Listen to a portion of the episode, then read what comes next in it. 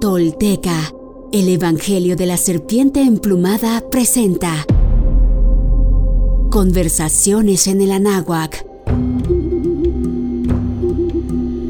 Esta es una mesa de discusión insertada en distintas entregas de los capítulos de nuestra serie para discutir y desmenuzar no solo el libro del Evangelio de la Serpiente Emplumada de Frank Díaz, en el cual se basa nuestro podcast, sino todos aquellos temas derivados de la historia y los planteamientos filosóficos, antropológicos, históricos, sociales y culturales que propone el texto original y sus personajes.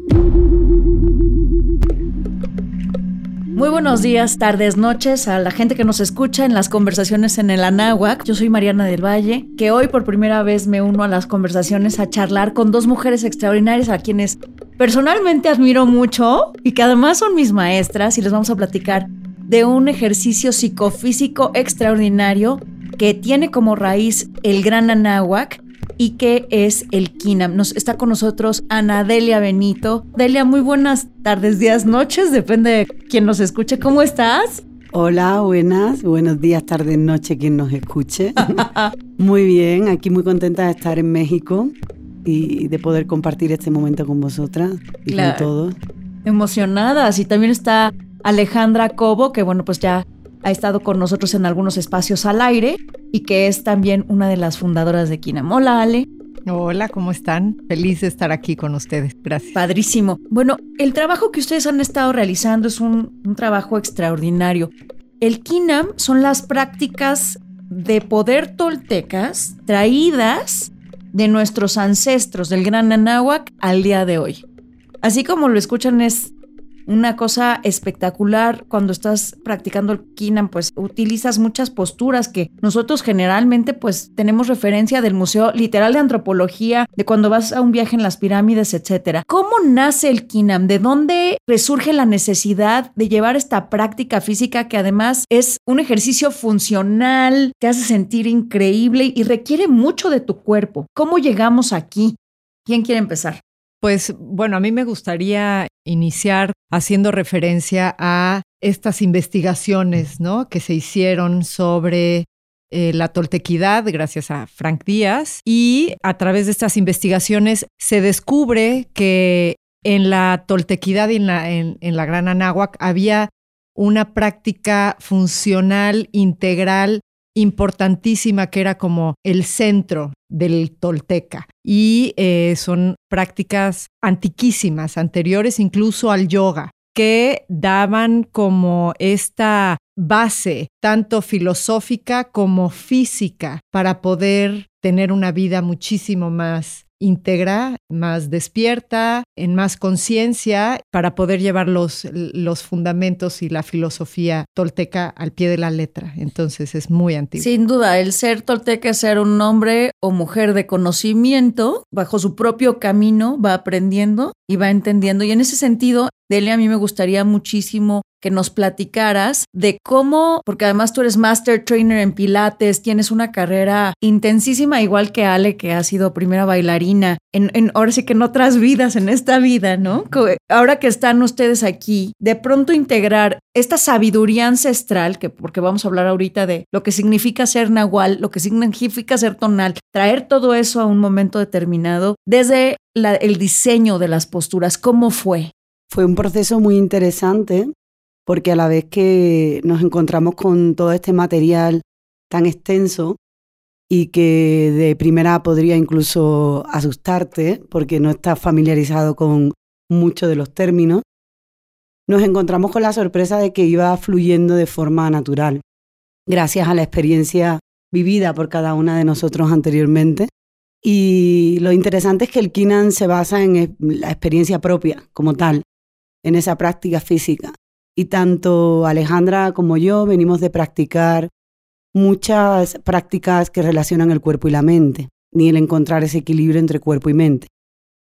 Uno de los objetivos que tenemos en Kinan es aumentar el nivel de percepción y con esto tener más conciencia, ¿no? estar en un estado presente, eh, como en un estado consciente, a través de la práctica física.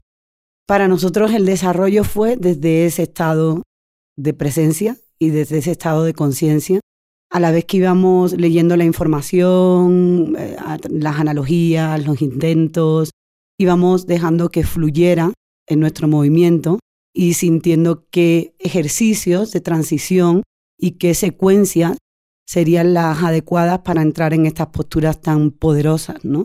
Y nos hemos encontrado con la gran sorpresa en este primer lanzamiento, después de realizar la práctica, que los objetivos los que teníamos se han visto reflejados en los estudiantes en la práctica en el día de... Maravilloso. Ale, hablemos del intento. Cuando estás, para la gente que no ha hecho Kinam, que somos la mayoría, bueno, yo tengo la bendición de ser de las primeras practicantes y de tomar algunas clases, y si es una, la primera diferencia que sientes es hay dos cosas que me parecen que son fundamentales del practicante. La primera es los saludos, que ahorita vamos a entrar en ellos, pero una y otra vez ustedes hablan del intento. ¿Qué es el intento y cómo lo lleva el Kiname a su vida? Pues el intento es justamente el propósito de cada postura. Cada postura tiene una tesitura específica, va orientada a algún rumbo, tiene un significado muy claro. Entonces, al momento de estar practicando y entrar en la postura y tener este intento, decir este intento, tomarlo en cuenta, pensarlo y el habitar el cuerpo con este intento, te da un... La postura toma otra dimensión, toma una fuerza muy diferente, porque estás justamente alineando tu mente, tu cuerpo y tu intención, que es esta intención, estar en tensión con algo. Entonces, el cuerpo inmediatamente responde desde otro lugar y hay una conexión y una vivencia de la postura completamente diferente. Sí es muy importante, es constantemente en todas las posturas, cada una tiene un intento distinto. De acuerdo, el concepto de tensegridad que eh, me parece maravilloso, que es la fuerza de los opuestos, como tú no lo dices en la clase, ¿no? Es mantenerte en tensegridad cuando no puedes dejarte caer de un lado o del otro porque tú eres responsable de la presencia en tu cuerpo, me parece que es sumamente empoderador. ¿Cómo llegaron a ese espacio de podernos llevar a los diferentes cuerpos en diferentes momentos hacia esa presencia para que todos tengamos la misma clase? La tensegridad como tal, como la aplicamos nosotros en el KINAM, está basado en un concepto arquitectónico, no es un principio de KINAM, ya tiene bastante tiempo, en el cual profundizaremos más adelante, pero sí que es una forma muy sencilla de entender la biomecánica humana en la actualidad. Podríamos decir que los huesos son palos y los músculos son bandas elásticas. Entonces, cada esas estructuras que se crean, se sostienen cada parte de la banda elástica tiene que ir creando una tensión para que los palos se sostengan durante el movimiento también, ¿no? Entonces, dentro de la práctica de Kinam, lo que hemos conseguido es ir enseñando a las personas a tener una perspectiva anatómica más clara y entender ese funcionamiento de cada palo, de cada hueso, articulación y de cómo los músculos se conectan y se interrelacionan para que ellos vayan aplicando esa tensegridad, entendiendo qué fuerzas tienen que realizar, ¿no? Para que su estructura se mantenga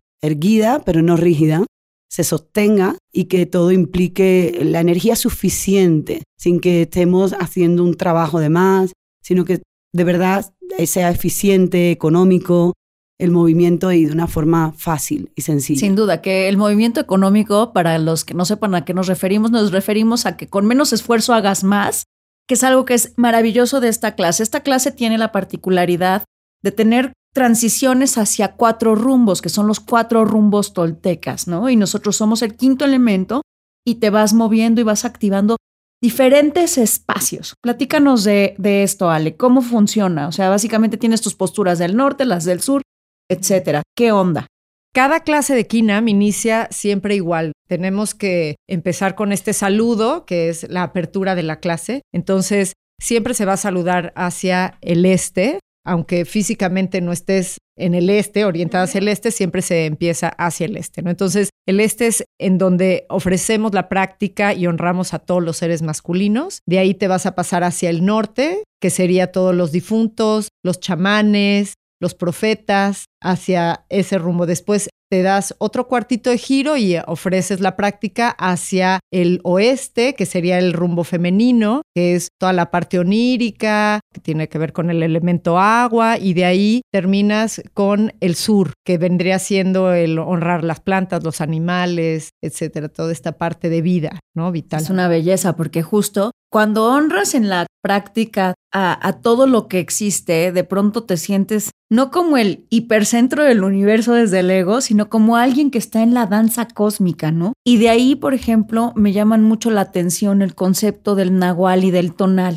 ¿no? Para los toltecas, el nahual es nuestro espíritu y el tonal es el cuerpo. Entonces, esta práctica que justo cuando empiezas a respirar y estás en tu cuerpo, de pronto ya estás como, digo yo, en pochamente guayereado, ¿no? Ya súper conectado ahí a esta, a esta danza y a este ritmo que, que tienes tú conformado junto con el todo, pero también hablando de tensegridad y de fuerza de tu propio cuerpo y de tu propia capacidad.